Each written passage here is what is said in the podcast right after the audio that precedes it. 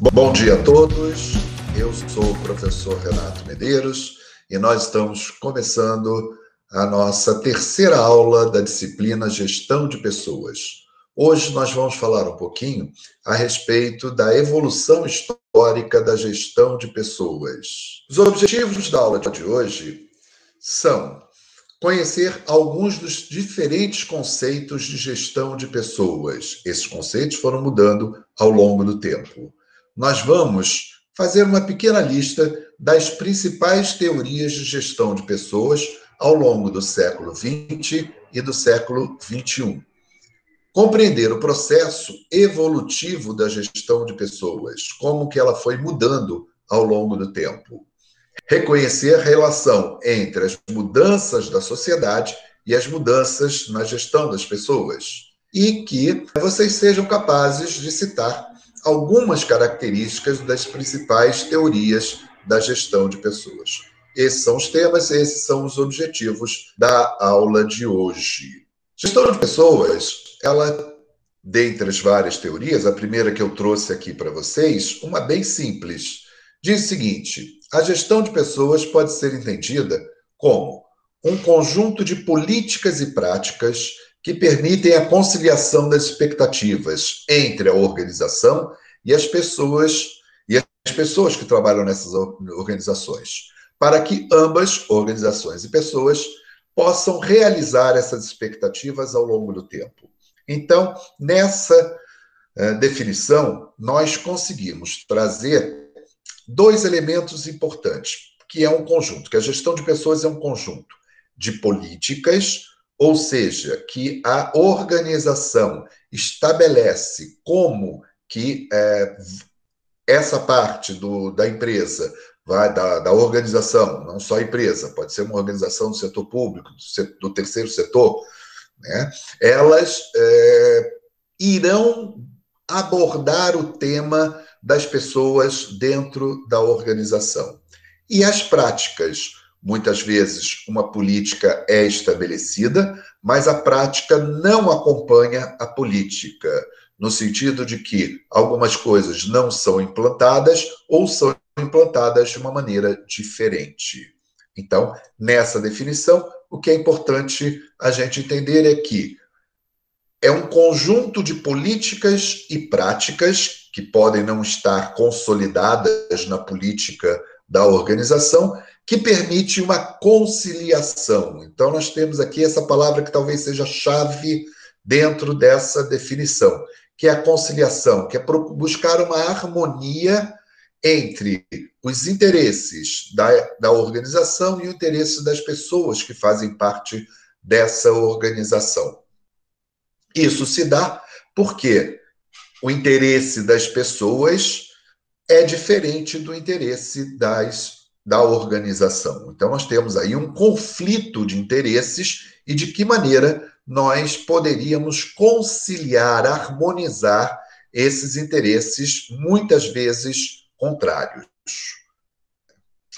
Alguma dúvida sobre a primeira definição? É uma definição relativamente simples. Segunda definição: todas as ações que têm a gestão de pessoas né, seriam todas as ações que têm como objetivo a integração do trabalhador no contexto da organização e o aumento de sua produtividade.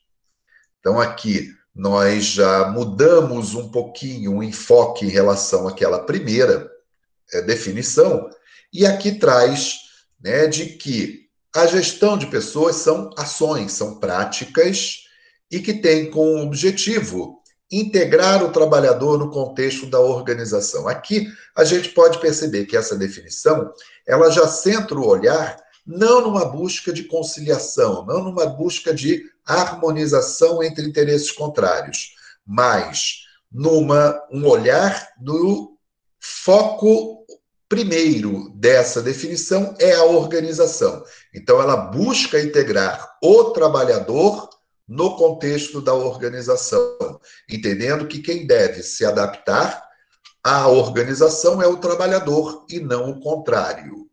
E o aumento de sua produtividade. Produtividade é uma relação é, que pode ser expressa numericamente, a gente pode fazer uma fórmula matemática, digamos assim, mas a produtividade é uma relação entre o resultado da produção, a produção em si, né, sobre a, os recursos que ela utiliza. Então, como que a gente consegue aumentar a produtividade do trabalhador, a produtividade da organização?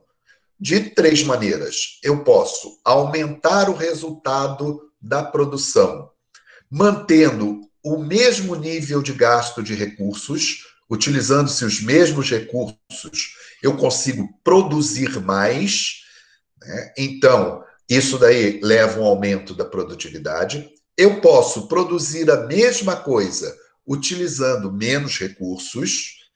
Então, eu mantenho a produção, mas diminuo a quantidade de recursos utilizados para essa produção, também aumenta a produtividade, ou uma combinação dos dois. Eu consigo aumentar a, a, a, a produção e diminuir o uso de recursos utilizados para essa produção.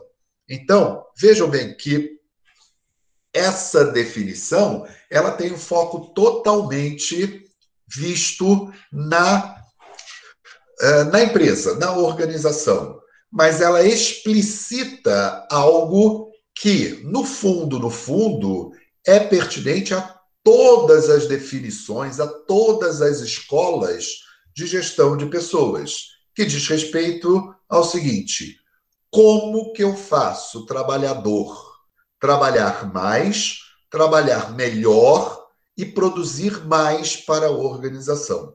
Então, no fundo, no fundo, a base de toda e qualquer teoria da gestão de pessoas não está necessariamente com o objetivo de melhorar a vida do trabalhador. O objetivo maior é fazer com que esse trabalhador produza mais.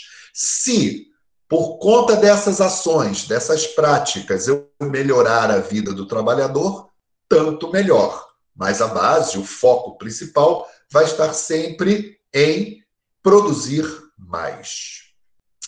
Estamos indo? A terceira definição que eu trago aqui vai dizer o seguinte: a administração dos recursos humanos disponíveis nas empresas e aí, essa própria expressão, que já se modifica ao longo do tempo de recursos humanos, né, gente já vê que trata o trabalhador como um recurso, né, não como uma pessoa, como, uma, como um recurso. É, levando em consideração as habilidades e competências desses colaboradores. A gente vai ver numa aula mais à frente exatamente o que, que são essas competências, né? tanto técnicas quanto comportamentais. Então, nós estamos falando aqui que essas competências elas podem ser técnicas, no sentido de um saber fazer, quanto comportamental, no sentido de querer fazer. Isso já é um spoiler da aula lá para frente. Essa estratégia sempre tem como foco o alcance das metas da organização, seja em produtividade, seja na qualidade dos serviços prestados. Então, essa outra definição, ela também traz para o centro do debate a questão da produtividade do trabalhador, a questão de que a organização interessa que esse trabalhador trabalhe melhor, trabalhe mais no sentido de produzir mais. Tá? Alguma dúvida, alguma discordância, alguma crítica a esse tipo de visão? Alguma crítica a esse tipo de visão? Seguindo, tá?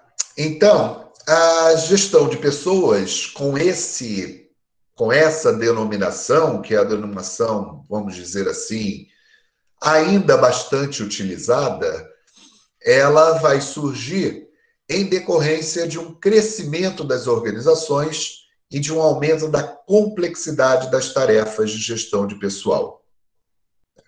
É, esse mundo como da gestão de pessoas, da administração de pessoas, a gente vai ver ao longo da aula de hoje, vai se modificando bastante ao longo do século XX.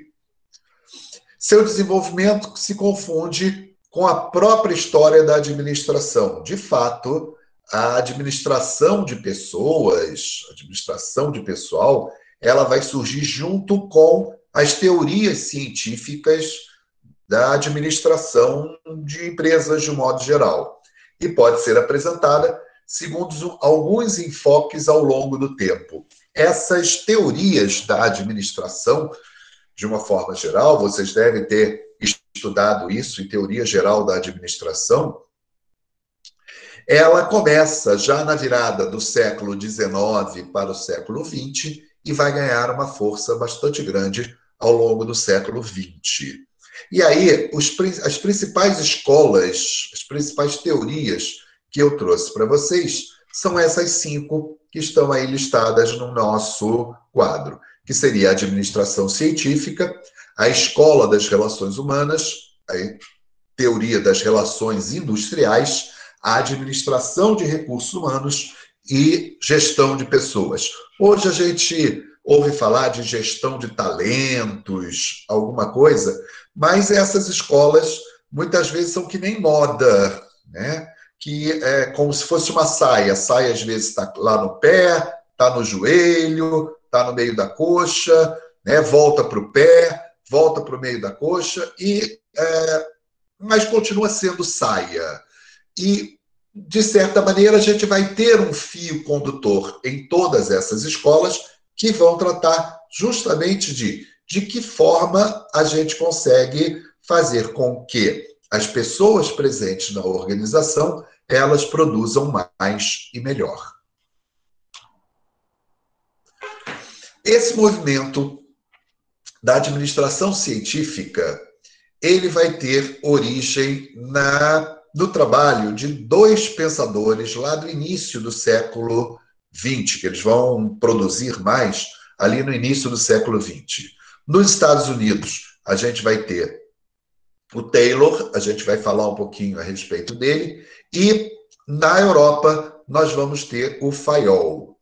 Né? O objetivo desses movimentos era tentar trazer alguma base científica à maneira como as pessoas trabalhavam. Então, eu queria trazer fundamentação científica para o trabalho das pessoas, principalmente dentro das fábricas.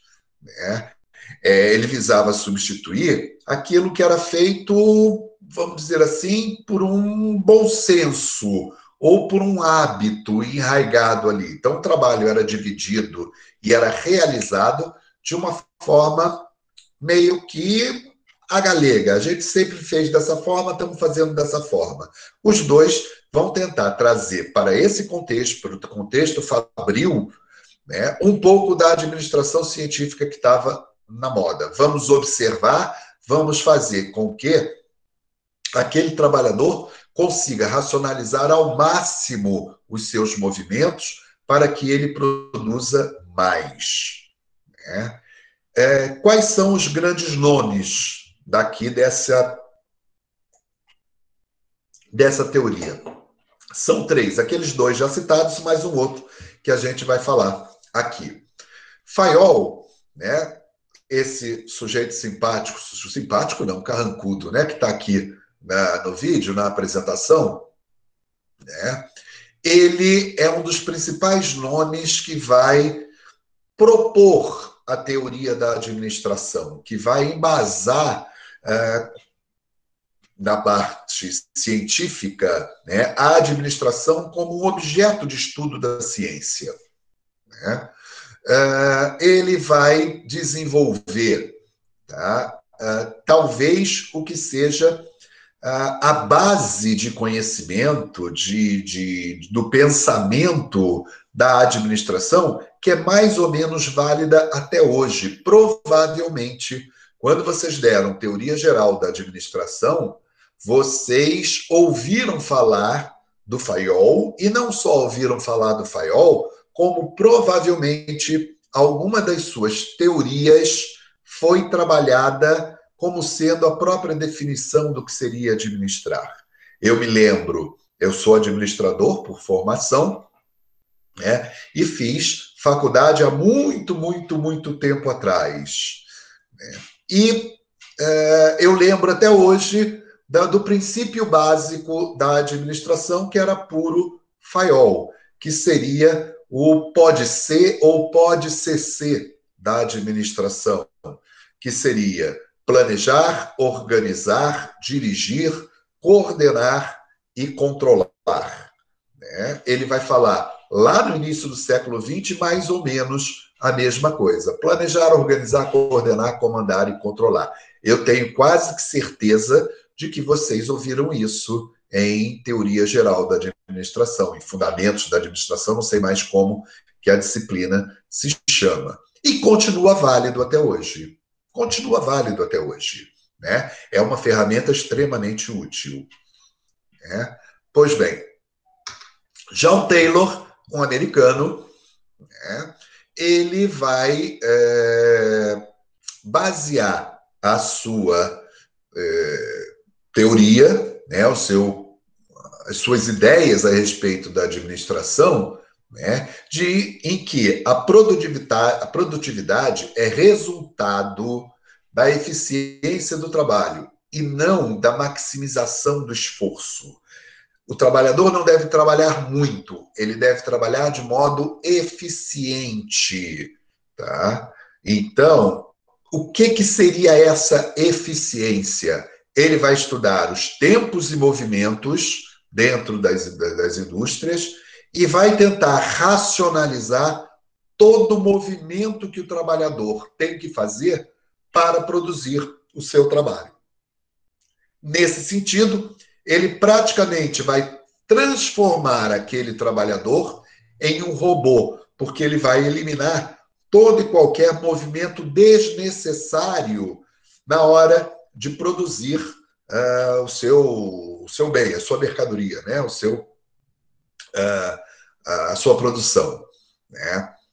Ele, é, ele, hoje em dia, vai ser muito criticado por conta disso, mas, em certa medida, algumas das suas ideias elas são instaladas até hoje tá, dentro das organizações. É óbvio que essas medidas, essas ideias do Taylor, elas vão precisar se revestir de uma capa mais humanista, de humanizar a vida do trabalhador, mas a ideia fundamental de racionalizar o trabalho, de perceber como que esse trabalho pode ser executado de uma maneira mais eficiente, ela vai estar presente no fundo ali na base de algumas técnicas de administração. Né? Obviamente que isso, do ponto de vista humano, é, como eu falei, é bastante questionável. Né? Mas que ainda é utilizado, é utilizado com outra roupagem. Então a gente vê que são teorias aí que já estão fazendo um século em que foram é, implantadas. Tá? E o terceiro nome que eu queria trazer para essa escola da administração científica é um cara que vai revolucionar também a, o contexto fabril né, da, da, do século XX, que é o Henry Ford, fundador da Ford Company, né, aquela fabricante de automóveis Pois bem, é, foi ele que fundou. Né? Ele começou como mecânico em uma fabricante de automóveis, que no início do século passado existiam as centenas nos Estados Unidos e em todo o mundo, né? e chegou a engenheiro de uma dessas uh, empresas produtoras de automóveis, que eram extremamente artesanais, a fabricação dos automóveis, e ele vai fundar a sua uh, Ford Motor Company né, e vai lançar o modelo T. É um modelo de automóvel que uh, ele tinha alguns preceitos bem interessantes, esse modelo T. Ele tinha o objetivo de baratear o custo da produção de automóveis para que todos pudessem ter um automóvel, inclusive os trabalhadores que trabalhavam nas fábricas, que eles tivessem renda suficiente para comprar um automóvel, tanto no sentido de ganhar mais, como também no sentido de que o automóvel custasse menos. Antes, o automóvel era um produto para ricos. Era como, mais ou menos como você ter hoje um jatinho privado. Né? Nós, pobres mortais, não temos né, acesso a ter um jatinho. Né? Só os muito ricos possuem jatinho, pois na época, no início do século passado, essa era a situação dos automóveis. Né? E o Ford vem estabelecer aí a linha de produção. Se antes o trabalhador né, tinha que é, fazer uma tarefa repetitiva, ele coloca tá, essa tarefa repetitiva, o trabalhador num posto fixo e que as peças e, a, e, o material sendo montado vinha correndo numa esteira tá, de linha de montagem para que uh, ele fosse sendo montado com partes. Para vocês terem uma ideia de como foi revolucionária essa ideia na época, tá? em 1913, a Ford produziu 800 automóveis. Treze anos depois, 1926, a produção já era de 2 milhões de automóveis por ano. Tá? Para vocês terem uma ideia da evolução, de como houve um ganho de produtividade tá? na é, construção de automóveis a partir dessa ideia da linha de montagem, juntando com as ideias do Taylor e do Fayol. Tá? Então, foi uma é, mudança significativa nesse nesse processo. Pois bem, é, é lógico que na hora em que surgem essas teorias, também o pessoal já começa a criticar, a criticar a transformação do homem como uma mera engrenagem dentro dessa fábrica, né?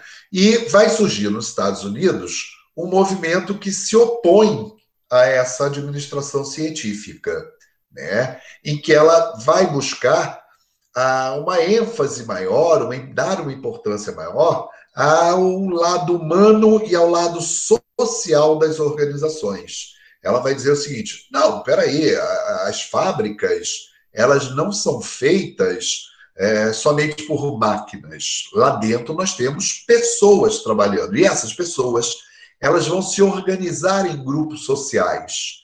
Tá? Então, o sentimento das pessoas a forma como essas pessoas se organizam, elas acabam dando algum tipo de impacto na produção. Então, se você, o que estava por trás, se você tratar melhor as pessoas, elas vão produzir mais.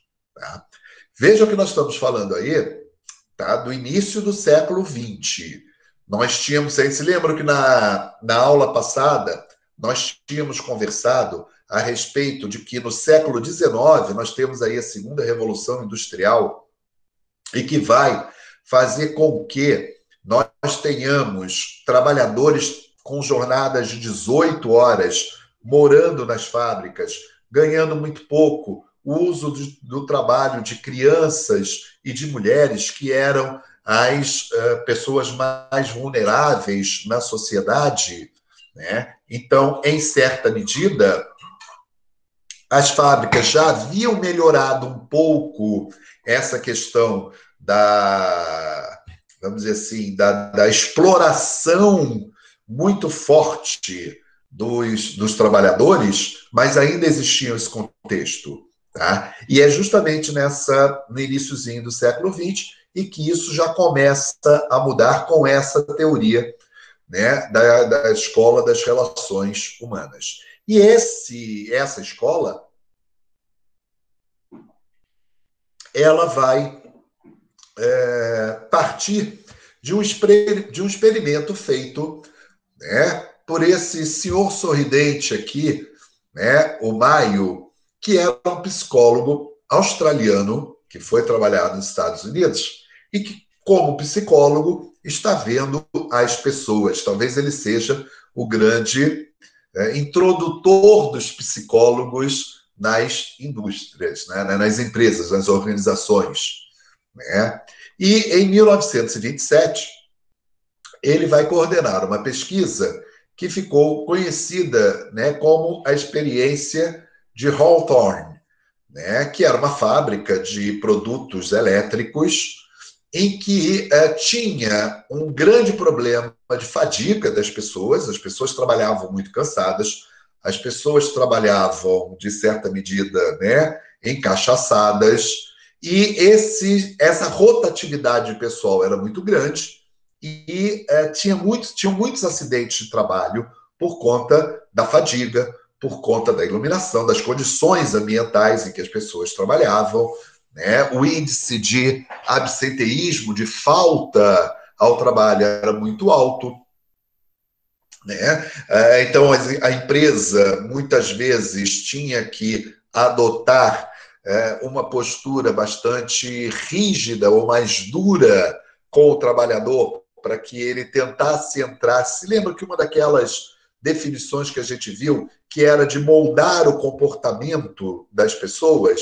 Pois é, então elas tinham, a empresa tinha essa dificuldade e é, trouxe esse psicólogo para fazer um experimento dentro da empresa. Né? Era uma ideia que havia sido lançada e que dizia o seguinte: se eu consigo alterar tá, as condições de trabalho das pessoas, se eu consigo, de alguma maneira, fazer com que essas pessoas sejam vistas de uma outra forma, talvez eu consiga diminuir esses problemas de apatia no trabalho, de tédio por fazer uma, uma tarefa repetitiva, né? de alcoolismo das pessoas, porque acaba sendo uma, ficando uma vida sem sentido. Eu trabalho muito, muitas horas do dia, não sobra um tempo para mim, para eu me pensar como pessoa, para eu viver a minha vida. Minha vida fica sendo basicamente a do trabalho, tá? Ah, e eu me afogo na bebida. Eu saio do trabalho e vou beber todas para esquecer a vida difícil que eu levo. Era uma vida muito dura, né, que as pessoas levavam e elas tentavam fugir de alguma maneira dessa, dessa vida.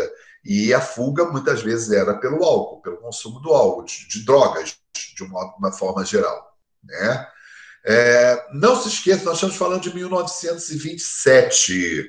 Não se esqueçam que é mais ou menos nesse período que nós vamos ter, tá? nos Estados Unidos, a lei seca, que tenta é, controlar o consumo de álcool, resolver o problema de alcoolismo alto entre os trabalhadores dentro da sociedade, proibindo né, o uso do, do álcool. E aí a gente vai ter aquelas histórias todas de Al Capone, dos gangsters, né, da década de 20, da produção né, de, de bebidas alcoólicas clandestinas, então, vejam que as coisas estão mais ou menos relacionadas.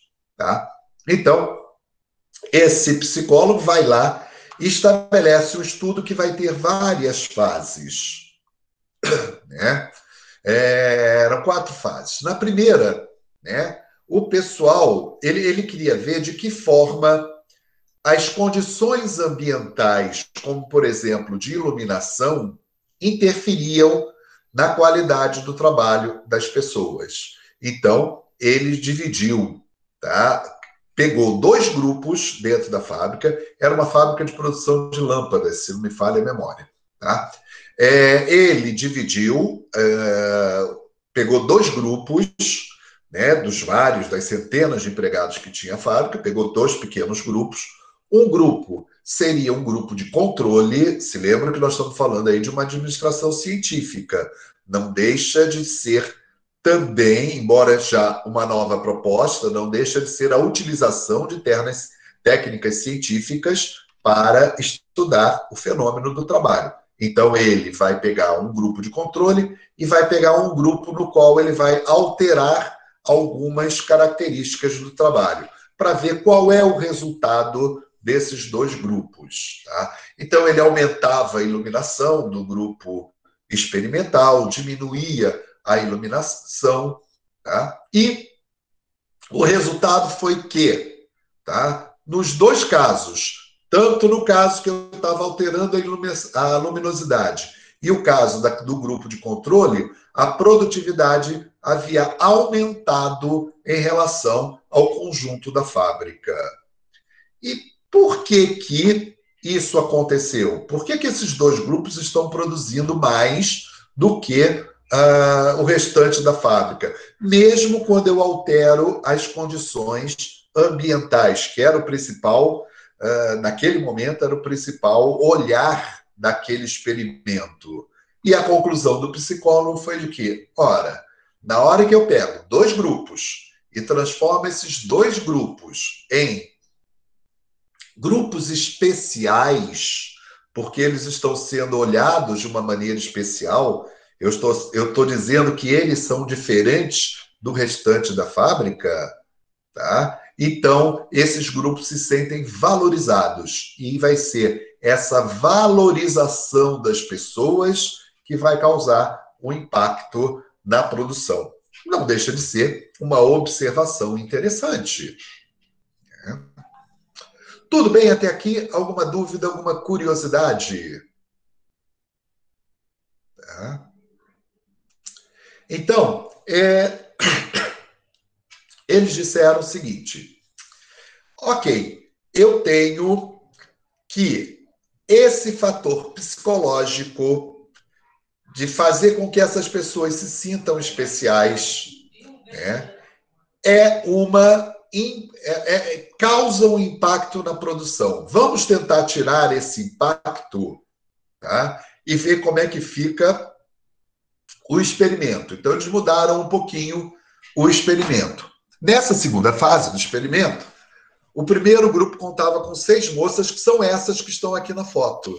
Eu achei bem interessante trazer. É, essas fotos que eu estou usando aqui são fotos históricas do experimento. Né?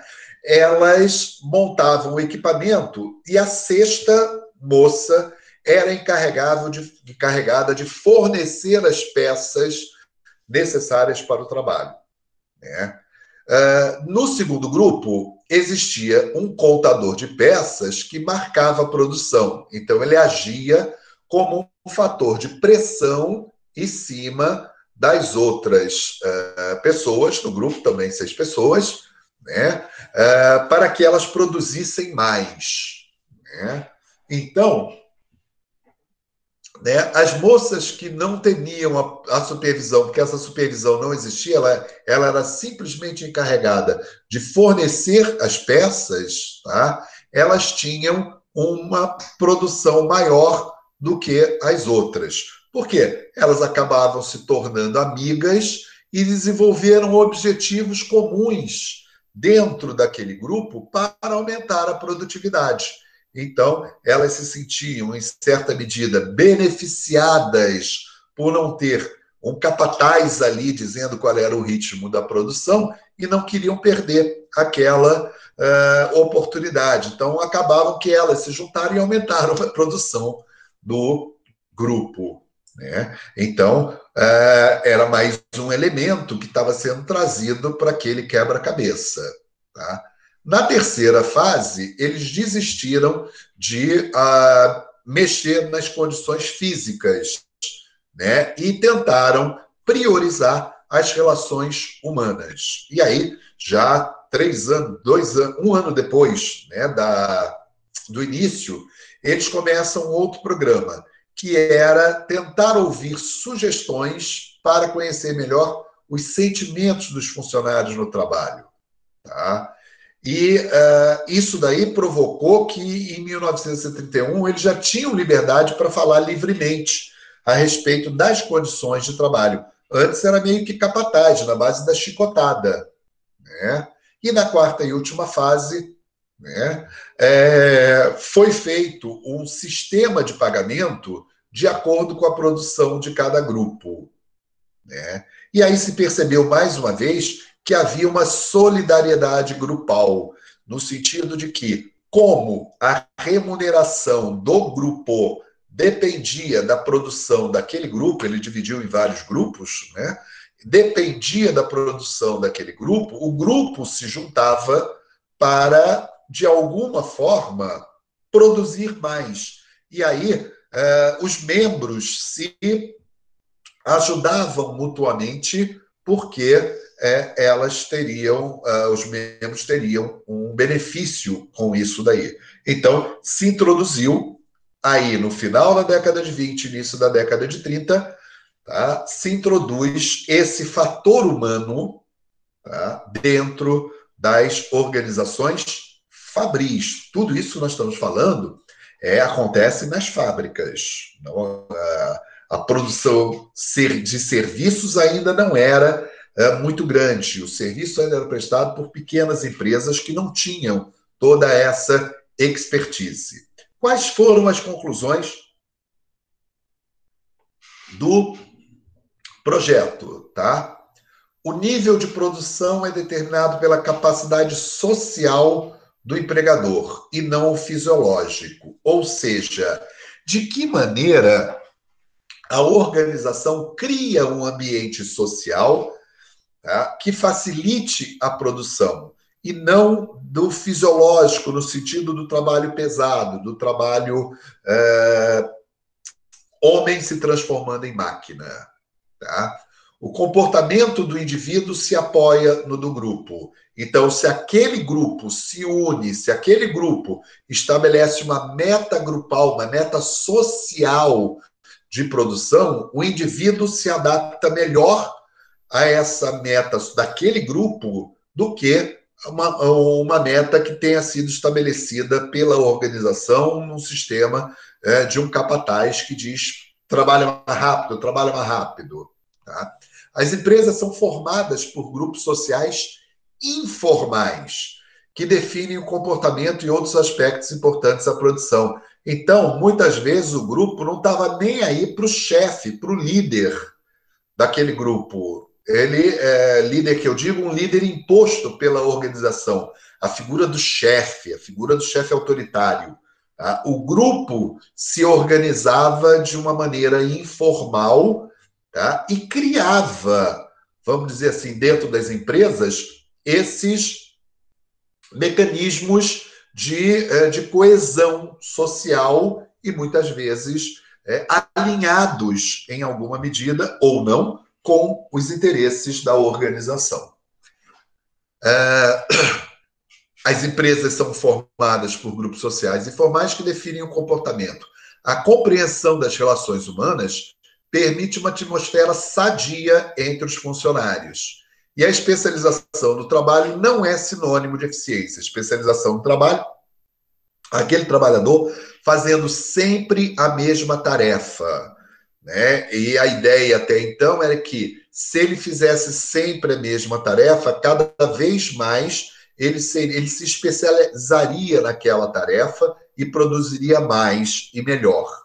Tá? Mais ou menos como a ideia que hoje a gente tem de um atleta que precisa treinar cada vez mais para que o desempenho dele seja cada vez melhor. Tá? Os operadores trocam de função para evitar monitonia, a monotonia. Né? Eu estou vendo aqui a Mariana entrou na monitoria na minha cabeça. Então, né, é, essa, essa, essa troca de funções se dava de uma maneira informal. Né? E os elementos emocionais merecem atenção. Faz sentido na hora que a gente olha para isso com os olhos de uma, de uma, de uma visão de alguém que está no século XXI. Nós estamos falando de 100 anos atrás, praticamente. Tá? Na década de 30, já na década de 30, 40 e 50, o mundo vai passar por uma revolução. Tá? Aliás, literalmente algumas revoluções, tá? começando pela de 17, né? a Revolução Socialista na, na, na Rússia, que vai se transformar na União Soviética. Tá? Pois bem, em 29, você já deve ter estudado, tem lá a quebra da Bolsa de Nova York. Tá? E nos anos seguintes, os Estados Unidos vão passar por uma extensa seca, problemas climáticos muito sérios, e vão fazer, que vão uh, levar tá, a uma quebra de produção muito grande e juntando com a quebra da bolsa, né, muitas empresas foram à falência, o desemprego aumentou barbaramente. Eu adoro essa foto. Essa foto eu acho de uma uh, eloquência absurda. A gente vê atrás um outdoor, um anúncio, né, uh, falando sobre a vida americana, tá? O maior padrão de vida do mundo, né? Não existe maneira, né, de viver a vida como a maneira americana, American Way, tá? E uma família branca, feliz, família de margarina, como a gente chama, né? Uh, os filhinhos ali felizes, o cachorrinho do lado de fora, e na frente desse outdoor, uma fila de desempregados, quase todos negros, todos negros. Né? É de uma eloquência bastante grande dessa, desse abismo social que existia nos Estados Unidos naquela época, que continua existindo hoje, um século depois. Tá? A gente vê aí tá, as, as as manifestações de Black Lives né, Matter. E aqui, quando a gente olha a no, o nosso próprio país, que a gente vai ver esse abismo gigantesco entre essa classe média aqui, que todos nós fazemos parte, todos que estão aqui presentes nessa sala fazem parte dessa classe média, um extrato maior, mais alto da sociedade, e a imensa maioria de uma população desvalida. A gente vê isso tá, nas filas para a Caixa Econômica, né, para as pessoas pegarem o benefício uh, emergencial por conta da pandemia. Esse é um retrato não muito diferente desse retrato que nós temos aí de 100 anos atrás nos Estados Unidos. Tá? Mas hoje, nos Estados Unidos, também seria possível tirar uma foto como essa. Tá? Bem, pois bem, isso daí vai fazer uma revolução no mundo. Nós temos aí a quebra da, da Bolsa Americana, os Estados, os Estados Unidos entrando na Grande Depressão. Né? O que, que é uma depressão econômica?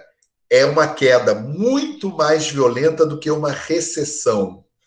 Tecnicamente, né, é, uma recessão é quando eu tenho pelo menos três semestres seguidos de queda na produção econômica de um país. Isso é uma recessão. Tá? O país está andando para trás. Uma depressão é quando essa queda é violentíssima, é de um patamar muito alto, que foi o que aconteceu lá nos Estados Unidos. Isso nos Estados Unidos. Na Europa, qual é a situação na década de 20, na década de 30? Tá? Você tem na Rússia uh, o início da Revolução Socialista. Né? A Rússia se fecha, mas você tem uma, uma revolução que promete que nós vamos ter uma sociedade em que não, em que não existirá desigualdade. Todos terão acesso à riqueza produzida por todos. Tá? Isso, do ponto de vista de uma utopia, do ponto de vista de, uma, de um slogan de sedução de massas, é extremamente poderoso, tá? principalmente quando a gente tem uma sociedade tão desigual como essa que a foto mostra. Tá? Na Europa, você tem a Alemanha, que perdeu a Primeira Guerra Mundial, que termina em 1918, que assina um tratado de paz para lá de draconiano, um tratado de paz que, que ela é obrigada a pagar tá? É, reparações de guerra vultosíssimas, né? e que uh, quebra a Alemanha, que vai para uma hiperinflação. Né? Hiperinflação foi aquilo que o Brasil viveu, em que chegou a ter uma inflação de 85% ao mês. Vocês não sabem o que, é isso? Uma inflação de 85% ao mês. Né? Para vocês terem uma ideia, hoje a inflação está cerca de 3% ao ano. Era 85% ao mês. Na Alemanha, as pessoas iam com um carrinho de mão para a padaria, um carrinho de mão de dinheiro para a padaria, de tão pouco que o dinheiro valia. Tá? Então, era uma situação social extremamente complicada. Nesse bojo, né, em 33, 35, Hitler se elege tá, lá na Alemanha é, e começa a implantação do nazismo. Na Itália, você tem o fascismo, na Espanha, você tem uma guerra civil né, que vai combinar com o franquismo. Então, você tem um mundo extremamente conturbado na década de 30, né, que é o finalzinho daquele início, do, do, é em plena implantação daquela teoria da escola, né, das relações humanas ali. Né? Então, a gente tem aí um mundo bastante conturbado. E esse mundo bastante conturbado vai gerar o seguinte, que nos Estados Unidos e em boa parte da Europa, os sindicatos começam a ganhar força. Tá? E, juntando com, na Europa, um período fascista, em que é, o governo muitas vezes se apoia em sindicatos que é, acabam ganhando força, porque o governo quer dar força a esses sindicatos porque é a sua base de apoio, esses sindicatos, ao se fortalecerem, exigem melhores condições de trabalho. Então, a gente vai ter aí uma mudança em que o trabalhador começa a assumir algum protagonismo dentro da história. Você tem, de um lado, uma revolução socialista que prega tá, a igualdade da, na distribuição das riquezas geradas, que você já não vai ter mais os grandes capitalistas que monopolizam a produção para eles. Né? E você tem a promessa de um mundo com uma distribuição melhor de riqueza. Do outro lado, você tem uma ascensão de sindicatos, muitas vezes seduzidos por esse discurso socialista. Os capitalistas do lado europeu e lado americano dizem: opa, a gente precisa contrabalançar esse tipo de, de sedução. O que, que a gente pode ceder tá, para que essa ideia de socialismo não ganhe força? Tá? E aí os sindicatos ganham a força justamente no sentido de tentar equilibrar esse jogo. Né? Os, os capitalistas, o sistema capitalista cede um pouco para é, não perder tudo. Né? E os sindicatos ganham força e, é, obviamente, que essa correlação de forças político-social, de alguma maneira, vai se refletir dentro das organizações. Tá? E essa, aqui eu já falei né, do, do Hitler, a gente vai, vai ter a Segunda Guerra Mundial estourando, né? aí nós temos uma foto de Londres devastada por, pelos bombardeios, tá? E nos Estados Unidos a gente vai ter um grande esforço industrial para a guerra. Então a gente tem, né, nessa década de 30 e de 40, uma mudança bastante significativa na, na, na organização do mundo, né, é, social, política, histórica do, do mundo como um todo. Tá?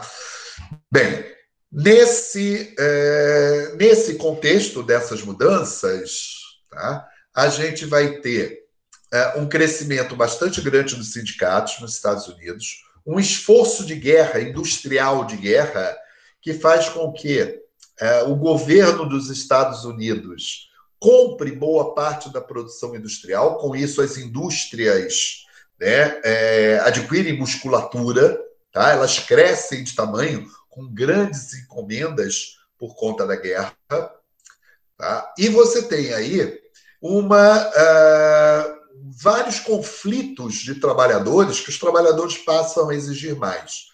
Isso vai mudar o contexto, como eu falei. No Brasil, nós vamos ter o Estado Novo, com Getúlio Vargas, um governo também autoritário, como era o governo autoritário na Itália, na Alemanha, na Espanha. Tá? que vai de 37 até 46, com Getúlio Vargas, né, no Estado Novo, e que é justamente nesse período que vai ser uh, implantada a CLT, as consolidações das leis do trabalho, justamente dando ao, ao trabalhador tá, uma base para negociação, uma base de direitos trabalhistas né, que regulamentem essa relação entre os trabalhadores e as empresas, as empresas né, e os seus funcionários. Olha só quanta coisa está acontecendo nesse momento. E é justamente em função disso daí que vai aparecer uma nova, uma nova escola de, eh, de administração de pessoas, tá? que é justamente. Cadê, cadê, cadê? Tá? A escola que vai ser chamada de Relações Industriais, no, no, no bojo desse crescimento das indústrias, e que tem como principal objetivo gerir essa relação de forças entre a empresa e os sindicatos. O principal enfoque é na gestão das relações trabalhistas. Tá? Então vamos lá. Enquanto isso, o sistema produtivo e seus pensadores buscam novas formas de aumentar a produção e conciliar os interesses dos trabalhadores. Os críticos divergem da escola das relações humanas, aquela lá de trás que dizia que os grupos sociais se formam, que se você der mais, se você não precisa ser tão rígido no estabelecimento de metas, porque os grupos eles se unem e formam, tá? vamos dizer assim, as suas próprias metas. Vamos dizer, ó, isso daí é besteira. Os sindicatos eles estão numa posição de antagonismo às empresas. Isso precisa ser gerido. Eu não posso deixar que o grupo estabeleça, tá? É, de uma maneira solta quais são as suas metas. Então, né, surge essa escola das relações industriais, né, que visa justamente isso: solucionar conflitos entre os interesses humanos e das organizações. Tá? Ele vai, de certa maneira, ignorar fatores que eram fundamentais nas escolas anteriores. Né? Maximização da produtividade, incremento no pagamento, que ele está interessado em negociar essas relações com os sindicatos omite os principais problemas e se volta para questões secundárias, né? Status do, do empregado, descarga emocional, entre outros. Né? E se volta como para ser uma solução intermediária desses problemas, nem tanto para os trabalhadores, nem tanto para as organizações. Tá? É, quer dizer, na realidade, ele está dizendo que essa escola anterior é, tinha esses problemas. Falei bobagem aqui, estou lendo aqui, não estou pensando no que eu estou lendo. Pois bem, é, então ele faz várias críticas a essa escola né, das relações humanas e ele vai propor o seguinte, né, de que os departamentos de pessoal eles passam a ser gestores dessa relação, tá? Dos trabalhadores com a organização. É o momento em que um monte de advogados começam a assumir os eh, departamentos de, de pessoal, tá? o setor de gestão de pessoas. Se antes nós tínhamos um monte de psicólogos, nessa época nós temos um monte de advogados. Pois bem, a administração de recursos humanos vai surgir na década de 60, né, com um novo olhar. Ele vai dizer o seguinte, tá? É, existia na época uma teoria que surgiu na biologia e que estava fazendo muito sucesso dentro uh, de vários outros setores, inclusive no setor econômico, que é a teoria geral de sistemas, que todo mundo já ouviu falar. Deixa eu ver se eu nem lembro se eu tenho aqui tá? Foi formado, foi feito por esse biólogo, né, que implantou inicialmente dizendo que essa teoria de sistemas se aplicava à biologia e depois percebeu que isso também se aplicava a aspectos sociais, empresariais e tudo mais, tá? E é, diz o seguinte, que toda empresa é formada de sistemas e subsistemas, tá? Em que eu tenho uma série de entradas, um determinado processamento, saídas e feedbacks. Tudo tenho certeza que vocês já viram e já utilizaram em algum momento. Tá? Pois bem, com essa teoria geral de sistemas, passa a se ver o departamento de pessoal, a administração de recursos humanos, como um subsistema do sistema organizacional da empresa. Tá? E a partir daí, algumas ideias começam a se uh, a ganhar corpo, tá?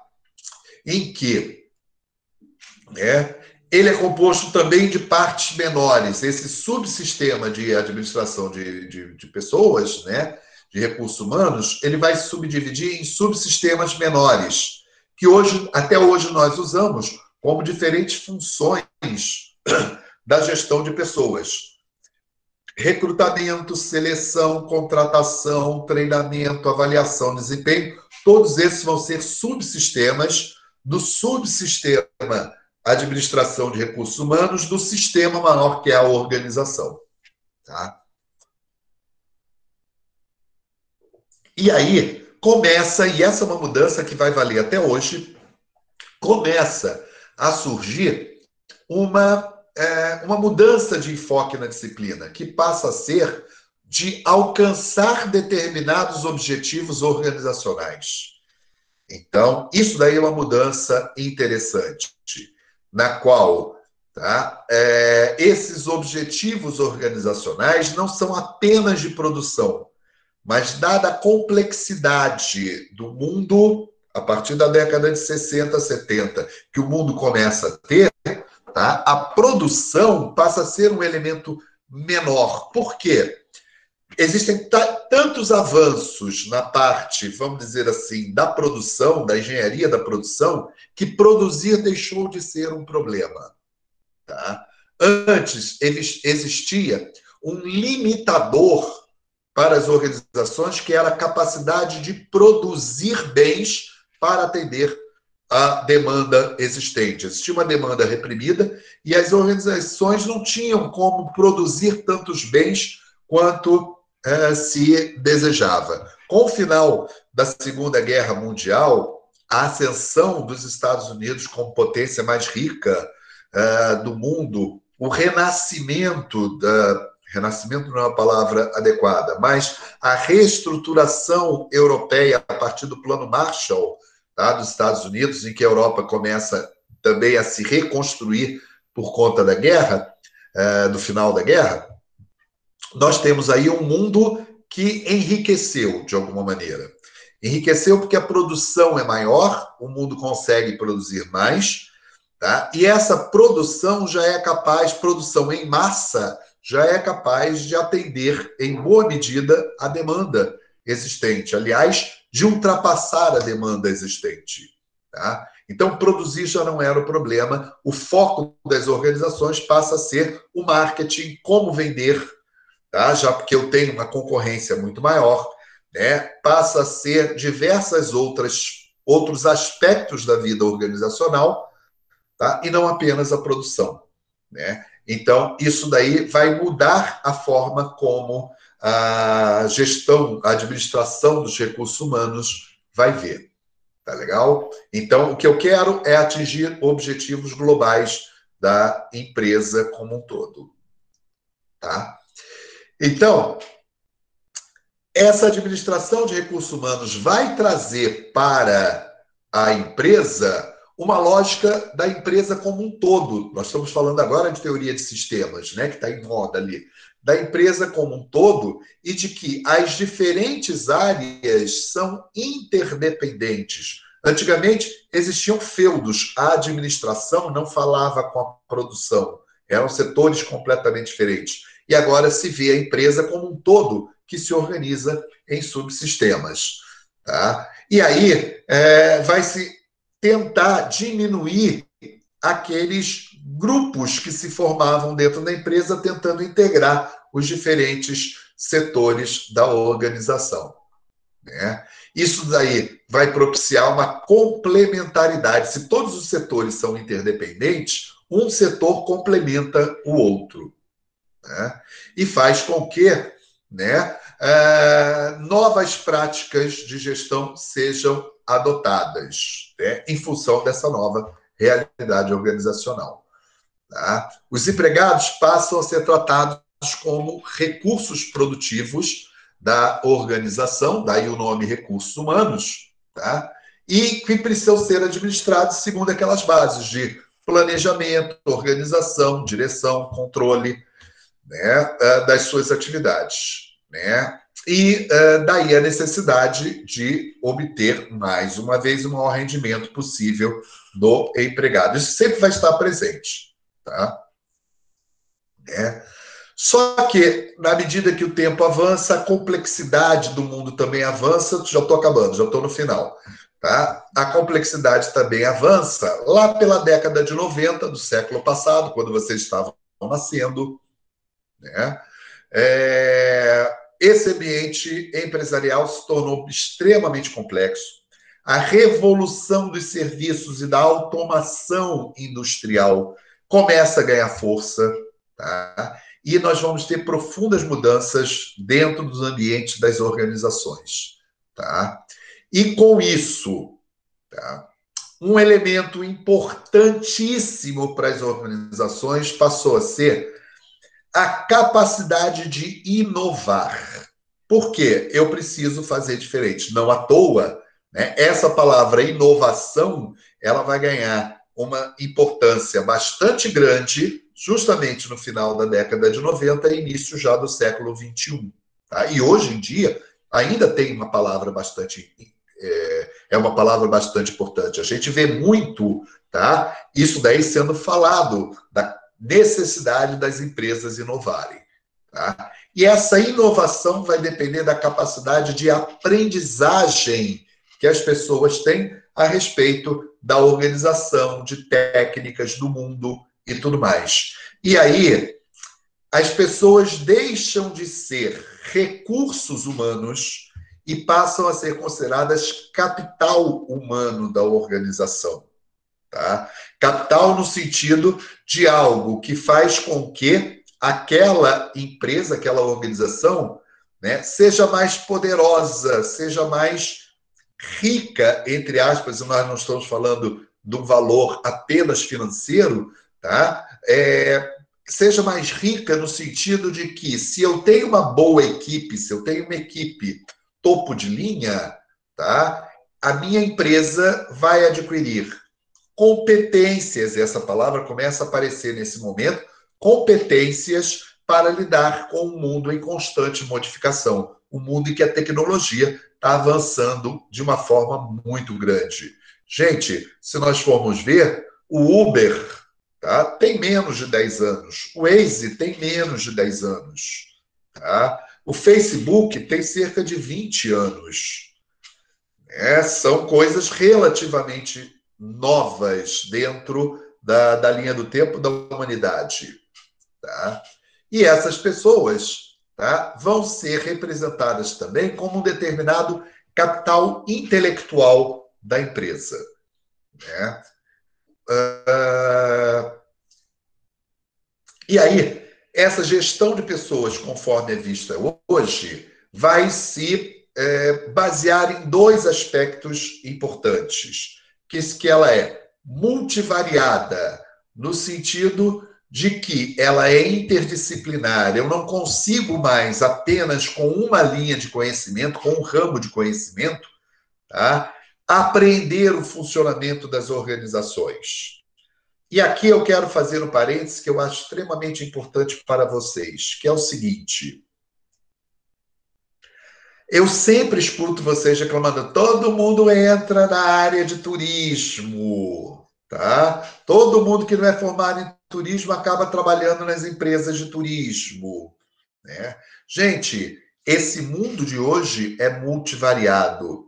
E pela própria formação de vocês, que é uma formação multivariada, vocês possuem recursos de conhecimento, de um capital intelectual de vocês extremamente importante para organizações de qualquer tipo do mundo de hoje. Não apenas da área de turismo, também da área de turismo, mas de vários tipos de organização. Então vamos lá. É... E o outro aspecto, né, outro apoio dessa, dessa teoria da gestão de pessoas vai ser um aspecto contingencial. Por quê? Né? Esse mundo está em mudança frequente, ele está mudando constantemente de uma maneira muito rápida. Então, esse ambiente mutável, rápido, tá? a organização precisa se adaptar a esse ambiente. Então, esse, essa é a situação das empresas de hoje. E é por isso que as empresas vão passar a ver os seus funcionários com outros olhos. Tá? Então, para a gente fazer uma, um breve resumo, tá? nós vamos ter aí industrialização clássica, que vai de 1900 a 1950. Né? Eu tenho alguns aspectos da teoria de gestão de pessoas desse período. A neoclássica, de 1950 a 1990, e após 1990, tá? uma teoria da era da informação, em que cada época dessa daqui nós vamos ter um determinado ambiente, uma determinada cultura, uma determinada uh, estrutura das organizações que vão impactar na forma como a administração de pessoas vai lidar com esse contexto ambiental. Tudo bem até aqui? Bem, era mais ou menos isso que eu queria falar em termos de uma evolução, de que, de alguma maneira, vocês percebam que a gestão de pessoas, seja qual for o nome que é dado ao longo da história, ela é, em grande medida, decorrência de fatores internos da organização e externos à organização, como o ambiente no qual a organização está inserida. Ambiente social, econômico, político, cultural, tecnológico. As organizações fazem parte desse ambiente em constante mutação. Por isso, essas teorias vão mudando, para se adaptar a esses diferentes ambientes, a esses diferentes momentos da história do humana. Né?